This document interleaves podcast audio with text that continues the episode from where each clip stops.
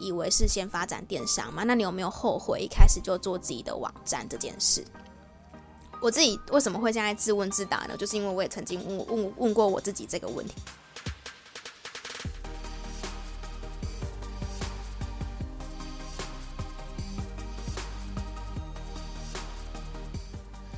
迎来到业务人生教我的事，我是频道的主持人乌玛，同时也是 COGI c o g 职场女装的创办人。在这个频道里呢，会和你聊聊我十年以来的业务经验谈。那因为我现在也自己也创业了嘛，所以也会搭配一些创业的故事和大家分享。除此之外呢，也会邀请到各行各业的业务好友们或创业家们来。频道和大家分享他的人生故事哦，欢迎来到业务人生教我的事。今天主要是想和大家聊聊我自己的女装品牌，就是 COGI Coach，即将在下个礼拜六，就是十一月十二号，我们的新店面在双连捷运站那边要正式营运了。嗯，其实我从离职到创业也差不多。刚刚好要一年的时间，想透过这集 podcast 稍微记录一下这一年来的一些过程。呃，如果有兴趣的话，就可以听今天的这一集。不过今天这集应该跟业务没有那么直接的关系。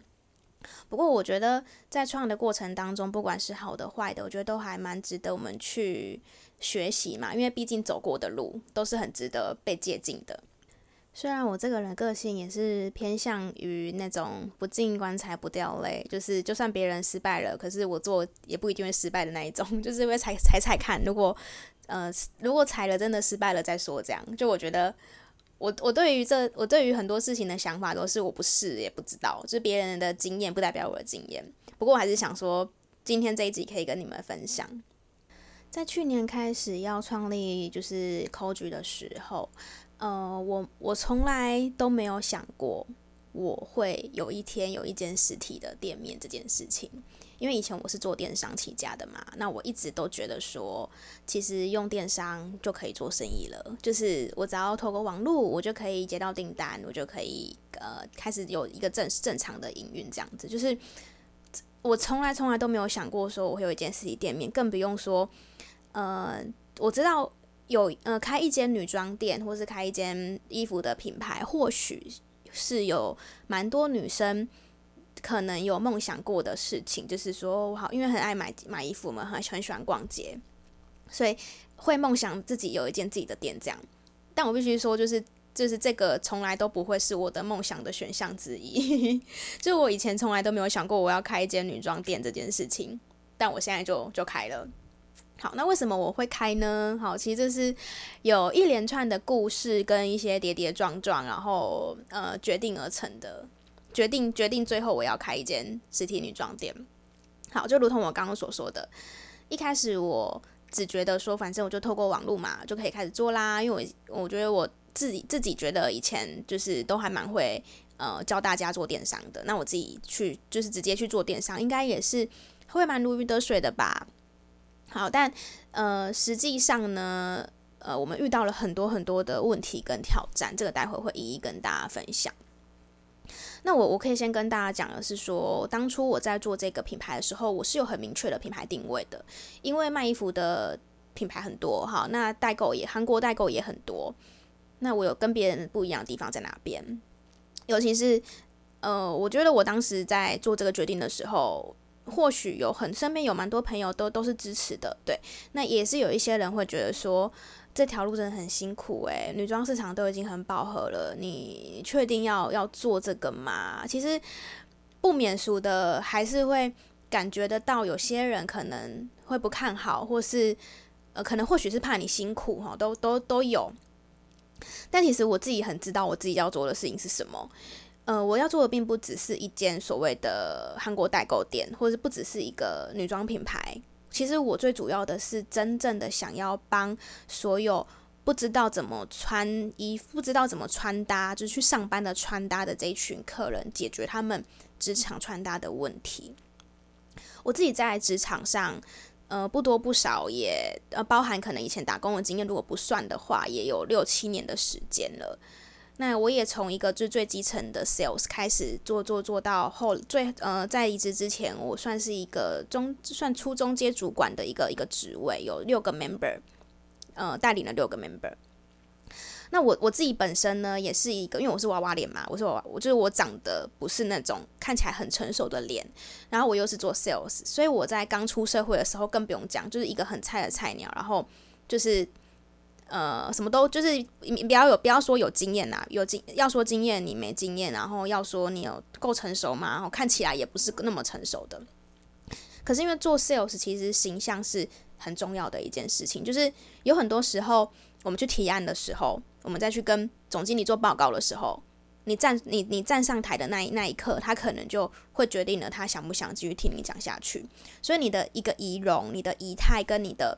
整个就是所谓的外貌的部分，其实也是占很大的因素。那其实呃，长相没办法改变嘛，不要说整形这些，就是在正照理来说，就是长相可能是比较难去改变的一部分。可是我们可以从妆容跟呃，穿穿穿着开始去改变，那当时我就去做了这些改变，然后我也是去尝试的去买比较稍微半成熟一点的衣服，可是因为又不想穿得很像真的那种，就是什么黑西装啊那一种，就不想穿得像那样。可是因为广告业，呃，想要穿得稍微 fashion 一点，所以其实我那时候真的花了很多很多的时间在去想，说我每天要穿什么样的衣服去上班。好，那因为。当 sales 其实每天都有可能会见到客户，所以基本上我就是一个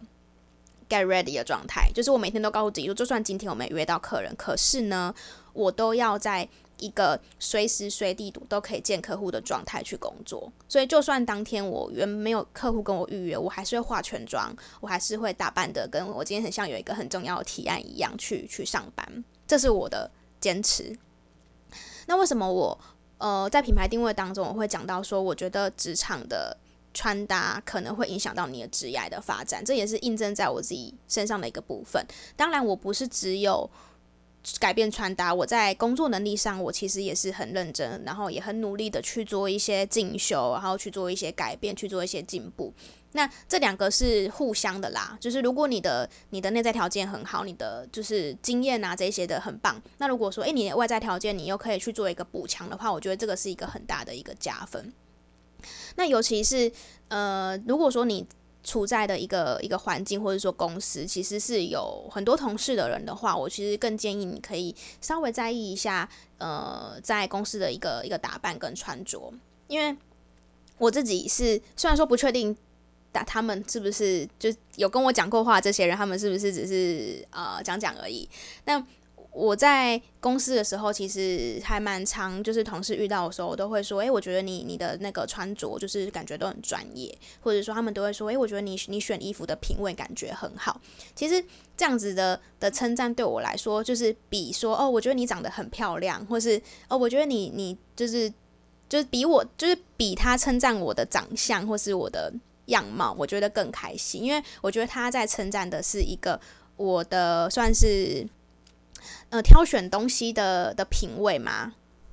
嗯，那这是我自己的个人的部分嘛，所以我后来在观察到就是一些其他的同事们的时候，其实我发现就是好像没有很多人就是很特别在意的上班穿搭，但是我相信其实每个女生就是不要说每个女生啊，我觉得男生也是，就是每个人一定都是很爱漂亮的，就是。没有人不想要变得更更美，好，没有人不想要变得更美。可是或许是有些人不知道怎么开始，或是不知道怎么穿，或是觉得哦，上班都已经很累了，我还要去花时间想这些。然后就如同我刚刚讲，其实我花了很多的的时间在找衣服，因为你想要找到这样的衣服，我觉得没有那么容易。所以后来我在做自己的品牌的女装的时候，其实我的品牌定位我就很清楚，就是我想要做的是所谓的职场女装。我想要挑的品相不会是那种什么度假风的洋装啊之类的，或者什么小碎花裙啊。我想要做的呢是，呃，有点算是半正，也也不是说半正式，就是我要你穿的 Coach 的衣服，你是可以去提案的。你是可以去参加正式会议的，甚至如果你今天老板突然想要带你去见客户，你是可以直接跟他出门的，这是没有问题的。但是你又不会真的很像是，假如说抢老板的风采啊，或什么之类的。就是它的定位是算是在于说，你想要呃有气势，然后有正式的感觉，可是你又不想要穿得太像是真的是 sales 这样子。那是是有专业度的，所以其实我们陆陆续续会有一些像主播的客人，或者是像主持人哈，有些主持人或是讲师，呃，或是老师，其实我们有一些老师的客人哦，都会来找我们，就是都会来 c o 就是找到就是诶适合他们的衣服。那当然后来呢，呃，有一些客人跟我们说，就是诶，他很喜欢 Coach 的衣服，可是他其实上班是需要穿制服的，好，就是他也不是说特别。因为上班的关系，所以所以想要打扮。他就是单纯觉得说，Coach 的衣服，我们选的呃产品，我们选的品相很符合他喜欢的风格，然后他也他也他也很很很喜欢这样。也这样的客人其实也有，所以在品牌定位上面，我们在一开始就给自己一个很明确的一个一个就是目标了哈，就是这群的客人这样。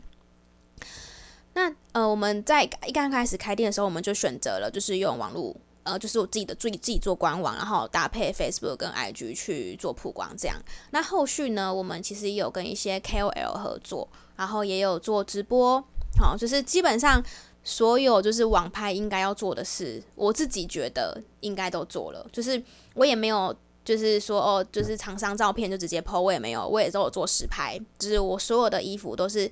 拿到货之后。看到品相，然后也淘也淘汰了一些哈，因为有些可能觉得诶，跟当时候想象中的不一样。那我自己觉得 OK 好穿，然后版型可以，然后我也是自己去租摄影棚，自己拍照，然后才上架。就是我自己觉得应该都差不多，就是都有做了。可是呢，呃，当然就是成因为成绩没有。如自己的预期嘛，所以我们就是，毕竟创业就是要想办法活下去，所以我们就一直在想说，到底是出了什么问题？就是我该做也都有做，那你说广告有没有下？也有下，当然是少量的下，因为我们一开始也没有这么多的广告钱可以去投入大量的广告。然后想说，到底问题出在哪边呢？就是我们该做也都有做了，然后可是或许跟我们想象中的不一样。后来呢，我们就，我就我跟我合伙人有讨论嘛，我们就想说。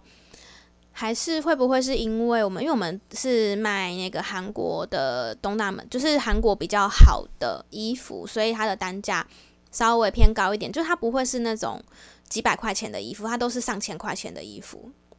会不会是客人呃，因为摸不到嘛，然后也不确定材质，然后再就是说，因为我也不是什么 KOL 之类的，就是我名气也没有这么也没有这么高，那就是信任度这件事情其实很难很难去做培养。后来我们就找到，就想到这个这个题目，就是所谓的信任感，就是客人对于品牌的信任感这件事情，可以怎么样去做提升，呃，而进而就是让他们增加下单的意愿。那当然，信任感这件事情，我们在思考的过程当中呢，就会发现说，诶，其实为什么我们都没有想想到说，其实我们可以开一个自己的实体店，也不是实，也不一定是实体店啦，就是我们希望可以透过。快闪的方式，一开始我们还想说快闪哦，就是我们可以去租一个空间，然后可能某个礼拜六让大家来试穿或什么之类的。那当然，在找快闪店的过程当中，也是遇到了很多不同的挑战。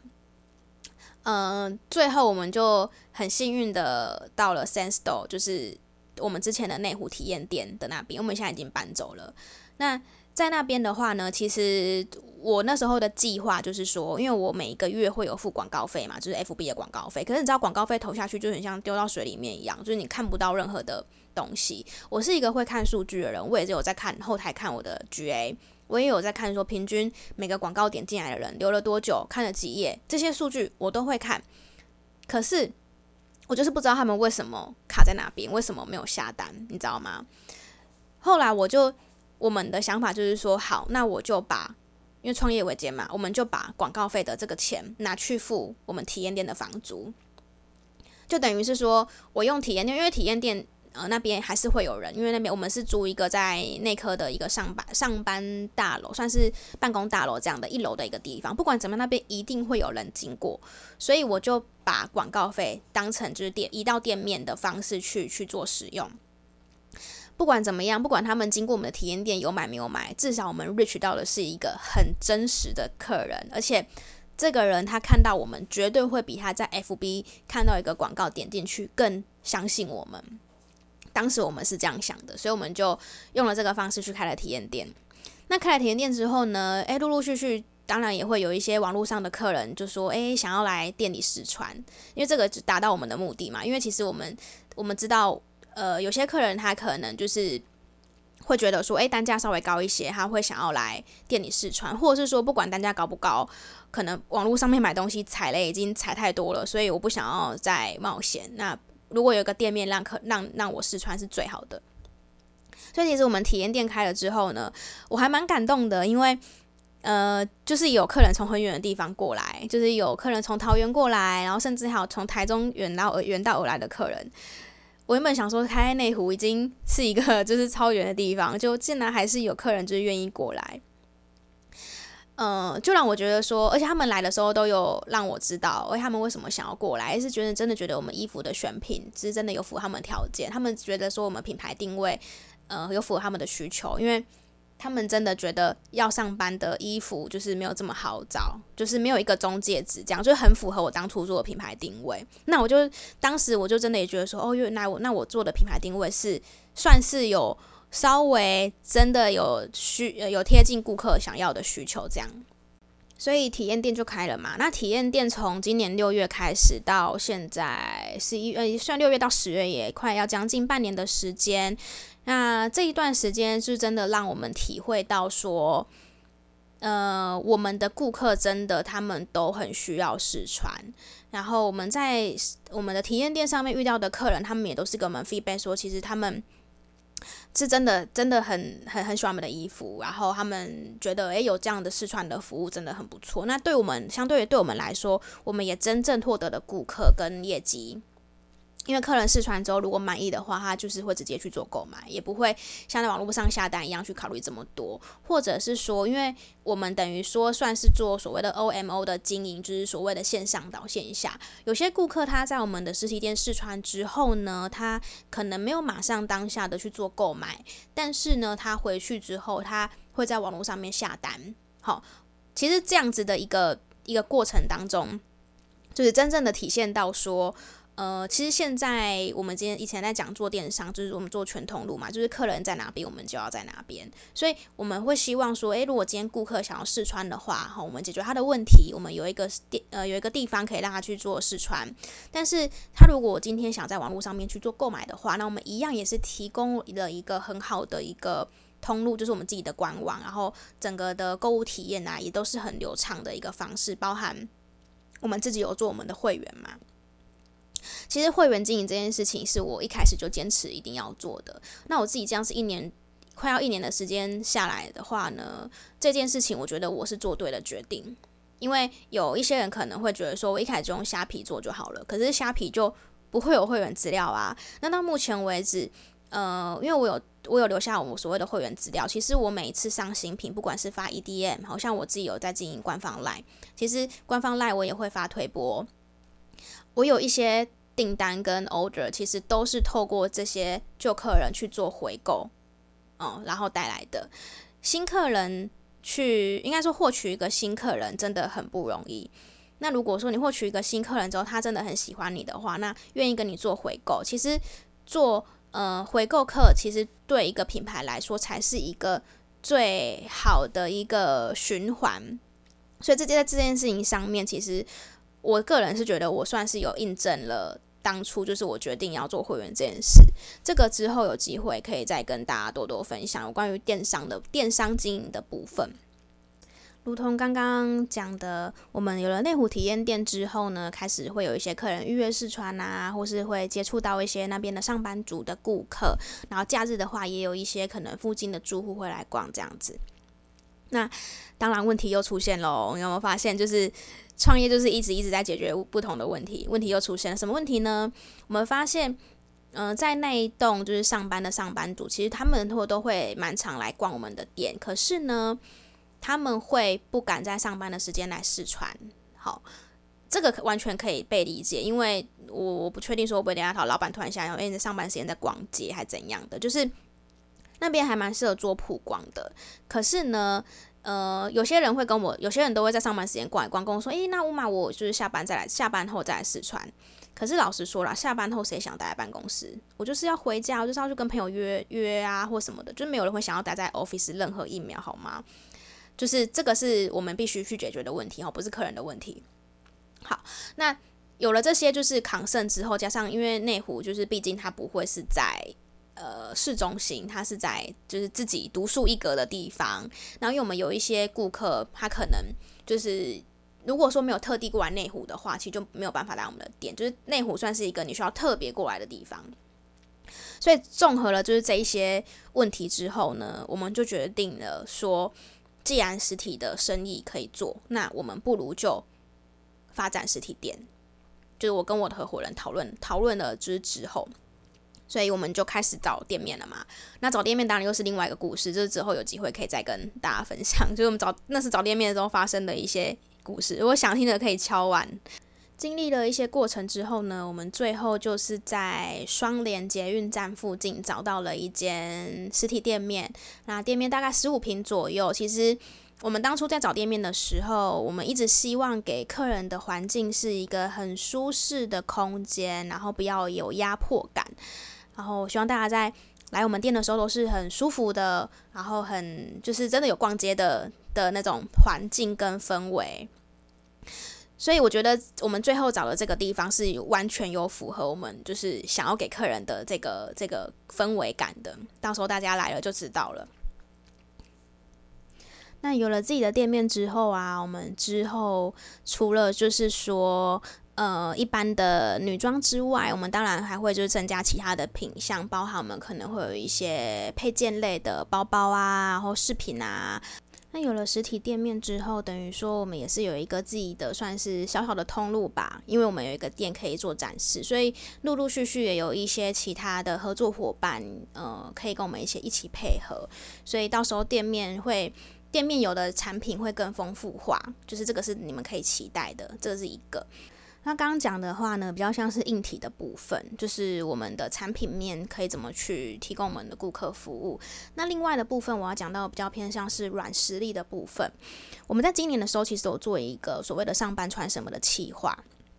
呃，有呃，还那时候其实还蛮不少人有来报名，就是我们透过咨询的方式协助，呃，真的很烦恼上班穿搭，或是有一些人他可能提案穿搭等等之类的人，解决他们的一些穿搭的困扰。可是因为后来我们在咨询的过程当中发现说，咨询完了之后好像也没有真的帮他解决到问题，就是只是。建议他说，他可以 try to 尝试什么不同样的风格，或是你可以试着尝试看看穿怎么样的衣服这样子。那因为当时候我们也没有实体店，所以也没有办法真正的如何解决掉他的这个这个困境。所以我们之后会计划去做一个所谓的 personal shopper at Coach 的这个服务，就是个人的陪逛服务，就是在 Coach 这边。怎么说呢？我一直很希望大家来 Coach 逛街是一个很轻松，然后没有压力的一个感觉。所以未来如果有需要就是穿搭服务的顾客啊，我会在他来之前呢，跟他先做一个简单的算是咨询，这样就先大概知道说，假如说你今天想要挑的是什么场合的衣服哦，日常上班，或是你可能有一个主持的活动，或是你可能一个演讲的。的活动，或像甚至最近有一些客人有跟我们讲说，他可能要跑通告啊，或什么之类的都可以。那你可以先跟我们讲你的预算。假如说我今天穿搭的整套，我可能预算要抓四千块，或是五千块，或多少钱。甚至如果你已经家里已经有西装裤了，你只是少一件西装外套，你也可以跟我说哦，其实我有裤子，我想要我缺了西西装外套。就是我当到时候我就会请你穿你的裤子，然后来我们店里挑西装外套。就是你可以直接告诉我们你的需求，真正需求是什么？因为我个人的理念是，衣服买了就是要穿，就是不要买一些你穿不到的的衣服回家。所以这样子的穿搭咨询服务，就是目的就是为了解决你的问题，然后根据你的预算，所以呃变成是说你在来我们店之前就大概知道说我可能今天呃。要想要被解决的这个穿搭的一个场合是什么？好，那我预计想要花多少钱在在这间店里面？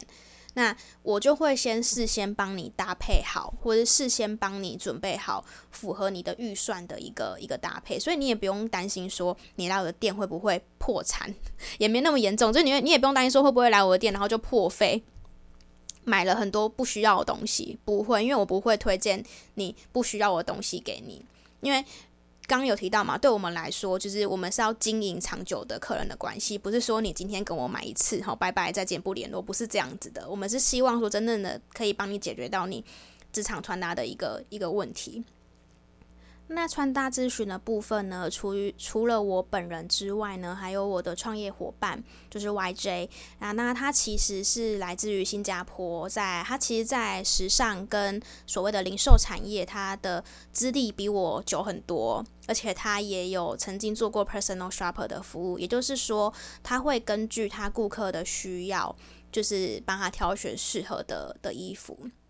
所以其实，在 COS 这边，除了我以外，还会有另外一位，也是，呃，应该可以，我觉得可以说是比我更专业的的那个穿搭咨询师，好，在我们店里去给大家就是这样的一个一个咨询的一个 service。所以，我很推荐大家，如果真的不知道怎么搭配的话呢，就是真的都可以来找我们。那因为这个服务目前就是只有在我的 podcast 先跟大家稍微曝光一下，就是目前还没有正式的开始。之后我会做一个完整的 plan。那如果有兴趣的人呢，就是都欢迎可以先 follow 我们的 IG 或是 Facebook 或是官方 Line，我都放在资讯栏这边，就是我们的第一手消息都会在这边曝光。以上呢，就是 Coach 这一年来的一些小小的呃变化史哦，用很短的时间跟各位分享，之后有机会会再跟你们谈更多的细节。那我现在想要回到呃，会不会有些人会想说，诶，Uma，那你当初刚一开始不是说你以为是先发展电商吗？那你有没有后悔一开始就做自己的网站这件事？我自己为什么会现在自问自答呢？就是因为我也曾经问问问过我自己这个问题，因为毕竟我以前的工作就是做呃电商官网的 sales。好，那我都会鼓励客人说，你一定要有自己的网站啊，巴拉巴拉之类的。哈，好处有什么等等等。我自己现在出来开店之后呢，呃，虽然一开始电商的网站没有带给我多好的业绩，没有带给我多好的营收，可是。好，我必须老实说，我的电商的官网帮我带来很多不同的合作机会。为什么这样讲呢？一开始我在有网站的时候，那时候我想办法去找合作的伙伴。那合作伙伴当时有找一些商务中心，像是 Dressco 等等。Dressco 是大家可能比较听过的，他在他台北有四五个地方都有店。那这种合作伙伴呢，他一定会问说：“诶，那你们有没有网站？或者说，诶，可可以怎么看你们资料？有没有什么 PPT 之类的？”好，那我通常都是直接丢网站给他们看。那我必须说呢，网站就是你的品牌的门面。哈，大部分的合作伙伴看到我的网站之后，都会觉得我的品牌应该还蛮厉害的。这不是我自己讲的，我就是他们讲说：“哇，你们的东西都很不错诶。”然后就是。看网站好像有模有样的这样啊，当然就是实际营运状况只有我自己知道嘛。但是所有的真的是所有，我没有夸张哦，所有的合作伙伴看到我们的网站都非常的有意愿跟我配合。就是我的配合是指说，像当时我在 Dressco 我们有跟他们配合，像他们的那个员工福利的部分，诶，是员工福利吗？就是总之他们的一些会员的福利。那会员福利呢，就是包含说他们会帮我们做一些曝光，好，那我们可能给他们一些简单的折扣嘛，这样子。那另外，他们当初还有让我们可以去他们的那个办公空间，就是去做一个有一个桌子，有一个桌面，可以让我们摆一些东西，让我们去做免费的曝光，是不用钱的。那除了除了 Dressco 之外，也有就是找其他的合作伙伴，然后他们当时其实我看了我们网站之后，也都很很愿意跟我们配合。那更不用说，当初我们在接洽这个内湖体验店的时候，呃，一开始他们就强调说，他们要找的是线上到线下的 service，就是要做所谓的 OMO。你一定要有，你一定要有网站，你才可以去那边，就是才可以去那个内湖体验店的那个地方、那个空间去做一个一个摆设。所以当初我们的所谓的房东，好，房东他就是看到我们的网站之后呢，也觉得，诶，我们好像有模有样这样子，就是诶还不错。那客人在这边看一看之后，可以到网络上面买，是很好的。所以假如说我当初没有做自己的官网，哈，我只有 IGFB 虾皮，我觉得我不会有这些合作机会，因为那就真的跟一般的就是网拍没什么两样，那也看不出来你的特色是什么，你的重点是什么。可是因为我的特色很明确，我就是职场穿搭，上班穿什么，那都跟这些商务空间，都跟这些所谓的像办公大楼有很直接的连接，所以在做一个合作洽谈的时候，其实是呃顺利很多的，好、哦、是顺利很多的。所以你问我，如果你问我说你会不会很后悔一开始的时候砸大钱去做自己的品牌网站，我会说不后悔，而且我真的觉得这个钱不能省。我真的觉得，如果你是一个中小企业主，或者你自己有自己的品牌的话，你一定一定要有自己的网站，因为，呃，如果你把格局拉大的话，不是只有你的客人会去看你的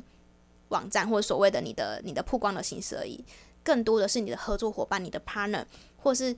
再讲广一点好了，或许未来你有 你有你有你有投资者呢，你都你你也不知道，那他透过什么样的方式认识你？现在每个人都是透过。网络上的资讯去认识你。如果你没有店面的话，那当然有店面更好，就是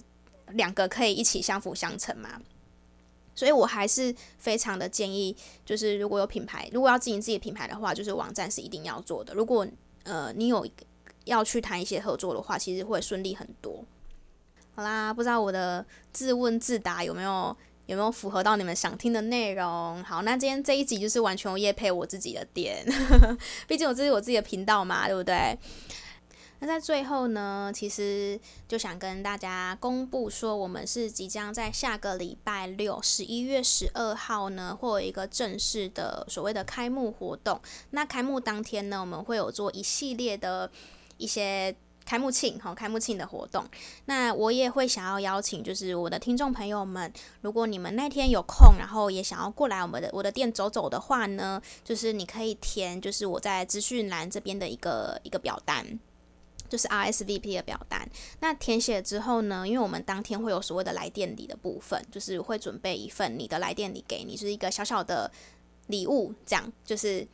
呃，希望可以跟你见面，然后也希望说，就是可以大家来热闹热闹一下，因为毕竟开幕嘛，对不对？开幕当天，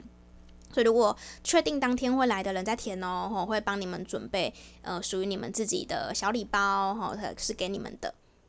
我们的店面地址呢，我也会写在资讯栏哈。我们在呃双联捷运站附近，在锦西街五十二巷十六号一楼。那它的地点呢，就是蛮靠近蛮靠近中山的商圈。就是如果大家有来逛中山区的话，其实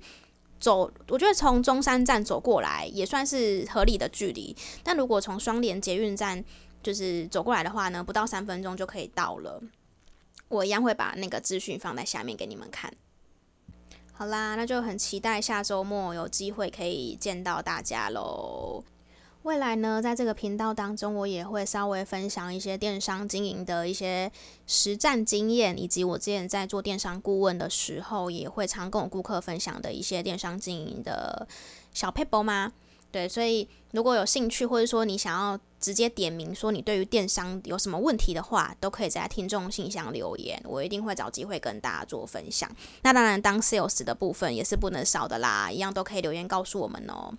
如果喜欢我的节目的话呢，一定要分享给你的亲朋好友听。那也希望大家可以。多多留言给我，然后不管是你的心得也好，或或不管是你的心情也好，都可以跟我分享，我都会看。那当然最好的话呢，是可以在 Apple Podcast 帮我留言五颗星，然后写下你对我们这个节目的一个心得，或对你来说有什么帮助，都会非常的谢谢你们。